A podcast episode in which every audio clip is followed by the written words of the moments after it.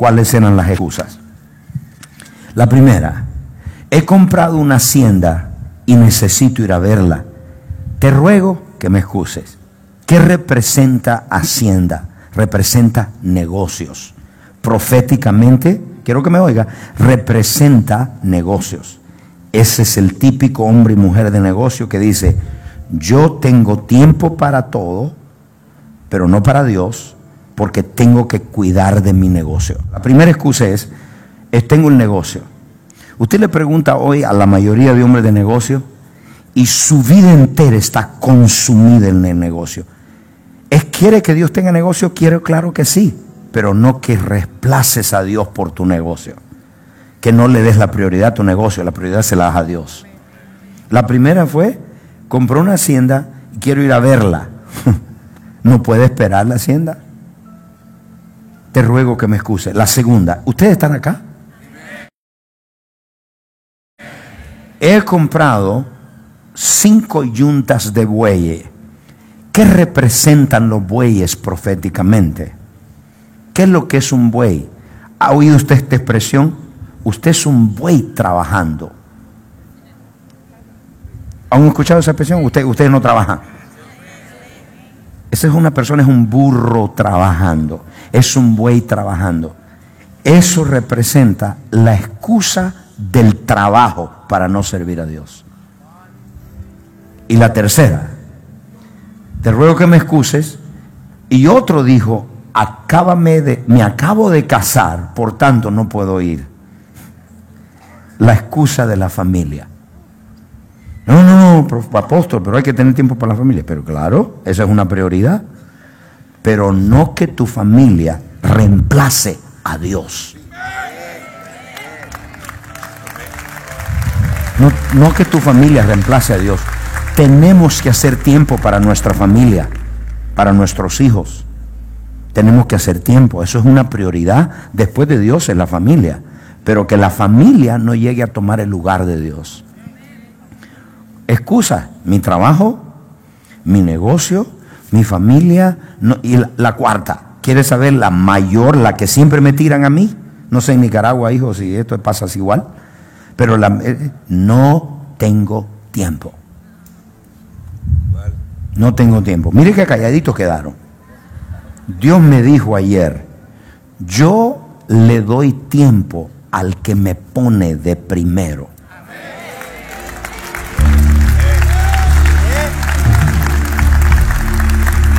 Si yo le puedo decir así, la lista de cosas que yo tengo, la lista de cosas que yo tengo que hacer todos los días, usted podría, ¿y cómo la hace? ¿Cómo le hace? Porque cuando Dios es primero, Dios me dijo, yo le doy el tiempo a mi pueblo. Si usted no tiene tiempo es porque no pone a Dios primero. Así que no hay excusa de no tengo tiempo. Qué bonito. Mire cómo es la cosa. Yo tengo padres acá que, que le meten candela a sus hijos porque están sirviendo a Dios, pero no lo regañaban cuando estaban en la discoteca y cuando estaban con la cerveza. Aquí hay un montón de padres así. Tienen todo tipo de excusas, las excusas más ridículas que usted se puede imaginar. Pero como decía el profeta Lisandro, dos estarán en cama. Uno se irá, el otro se queda. Dos estarán en el campo, uno se irá. ¿Para quién es eso? Para la novia. No todos son la novia de Jesús. Solo los que sirven son novia. Es una palabra muy fuerte. Ah, no, no, pero ahí no termina. Ahí Cristo dijo, bueno, no importa, no tienes tiempo, no importa. Eh, tienes para la familia, no, no importa. Eh, mi trabajo, no importa, no, no hagas nada. No, mire el verso para adelante 25. Mire lo que responde.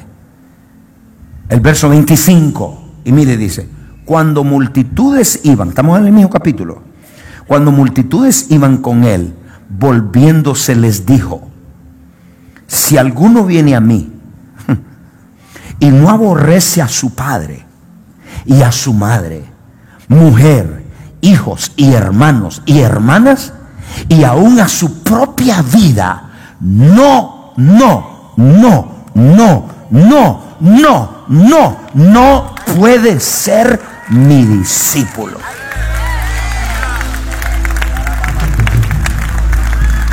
Qué duro está eso para la iglesia moderna. Y alguien dice, pastor, ¿y qué significa aborrecer? ¿Que yo tengo que aborrecer a mi mujer?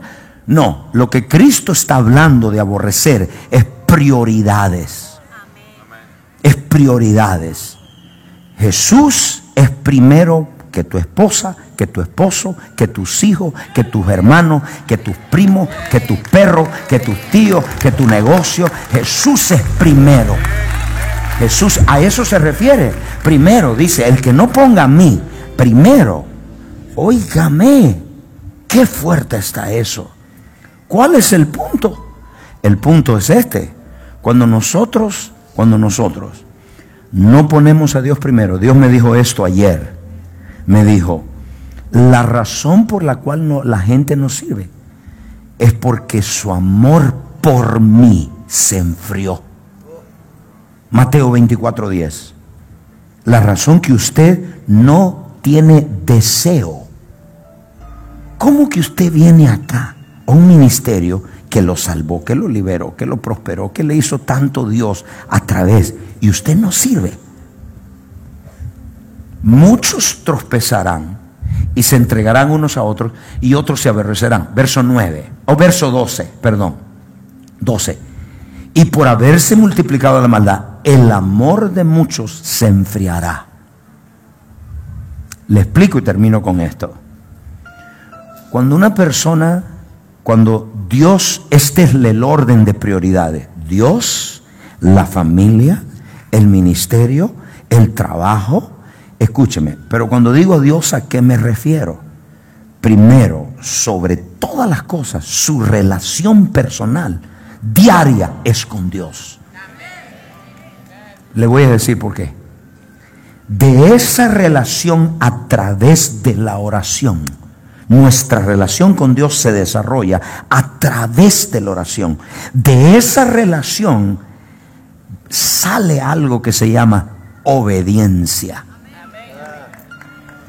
Cuando tú tienes una relación con Dios, lo próximo que te sale es obedecer a Dios para agradarlo y para servirlo. De ahí te viene el deseo de servir. El profeta Lisandro puede hablar todos los pasos del servicio, exhortarlo, corregirlo, animarlo, levantarlo, eh, hacer de todo. Pero si tu corazón no tiene una relación con Dios, de ahí es donde te sale el deseo de servir a Dios. Dios me lo habló claro. ¿Qué significa esto? Que que si usted no, nunca ha querido servir, usted nunca ha tenido una relación con Dios.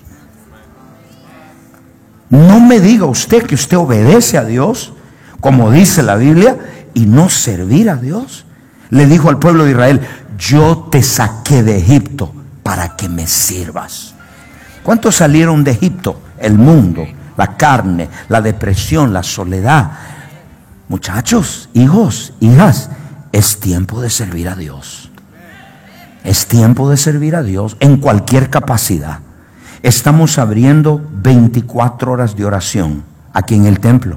¿Por qué usted no viene a dar dos horas para orar aquí en el templo? Orar por los hermanos, orar por la iglesia. Mire qué callados se quedaron.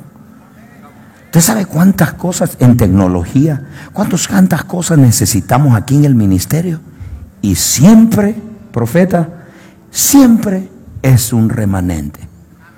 Miren la cara de los mismos sugieres, los mismos escuderos, los mismos pastores, los mismos diáconos, los mismos. ¿Sabe por qué? Porque Dios siempre ha hecho cosas grandes con un remanente. Dios va a hacer cosas grandes con usted, pero tiene que ser remanente. ¿Qué excusa tiene usted para no servir a Dios con lo, el don que Dios le dado. ¿Qué excusa tiene? Ninguna. No hay tiempo. Dios te da el tiempo cuando lo pones prioridad a Él. En mi familia. ¿Y quién te dio la familia? Eh, mis hijos, Dios te dio los hijos. Mi negocio, ¿quién te dio el negocio? Mi trabajo, ¿quién te dio la fuerza para trabajar? Pueblo, aquí termino. Dios debe ser nuestra prioridad. Yo quiero que levante su mano. Hay mucha gente que su amor por Dios se enfrió. Están deslizándose cada mes. ¿Sabe cómo usted, cómo yo sé cuando una persona se está deslizando y ya su amor por Dios no es lo mismo? ¿Sabe lo primero que yo encuentro? La indiferencia. Me da lo mismo. Hay una indiferencia en su corazón. ¿Ustedes están acá, iglesia? Hay una indiferencia, porque Dios, Dios no es primero. Estaba hablando ahora con, una, una persona, la cual fueron personas muy líderes aquí dentro de la iglesia. Y, ahora la persona está prácticamente en, un estado vegetal. Entonces alguien pregunta, ah, ¿y, ¿y por qué pasa esto? Muy simple, muy simple. Si tú serviste a Dios y te fuiste deslizando poco a poco por los chismes que te metieron de mí, de la iglesia, te vas deslizando, vas deslizándose tumbo al infierno y no lo sabes. Y hoy es el resultado de que su amor se enfrió, enfermo, enferma, perdieron el negocio, perdieron la casa, perdieron, y así testimonio tras testimonio puedo encontrar de gente que un día amaron a Dios, pero ya no es el mismo amor por Dios. Tenemos que volver a amarla a Dios. Ustedes están acá, iglesia. ¿Sabe cuál es la otra señal que te está deslizando? ¿Sabes cuál es la otra señal? Comprometes la verdad muy rápido. Me llegó una persona, una hija de migración. Ella trabaja en inmigración, es una de las líderes de migración. Y me dijo, me quieren obligar a casar homosexuales, o sea, que el, hacer el trámite en migración, porque ahora se puede hacer eso. Y yo le dije, bueno, tienes dos alternativas. Comprometes la verdad y lo haces. O vas a tu jefe y le dices, yo no comprometo la verdad. La Biblia dice que yo no puedo hacer eso y yo no lo voy a hacer. Pero cuando usted no tiene una relación con Dios y su amor por Dios se ve enfriando, qué fácil miente. Qué fácil hace cosas que alguien le pida que hacer y desobedece a Dios, normal, es normal, porque su corazón está frío. Hoy su corazón tiene que ponerse en fuego a Dios. Si hay algo que yo como su pastor, su apóstol, su evangelista, su maestro, lo que yo sea para usted, para algunos yo soy su tío, para otros yo soy su papá espiritual, para otros soy su apóstol, su pastor. Como usted me reciba, eso es lo que usted va a recibir de mí. Y mire lo que le voy a decir. Lo que usted me recibe, eso me recibe. Pero esto es importante. Como usted me reciba, usted va a recibir de mí. Con esto termino. Para decirle lo siguiente. Siempre, siempre que venga usted en nuestro ministerio, esta iglesia, que esta sea su casa, yo le voy a decir la verdad. Eso es lo primero. Lo primero, le voy a decir la verdad. Dos, le voy a modelar la verdad. Porque es fácil decirla, pero no vivirla. Se la voy a modelar a usted. Y segundo, esto quiero que lo, lo, lleve aquí adentro. Se lo lleve, pero, pero bien adentro. Cuando Cristo venga, yo no quiero que nadie de los que están acá se quede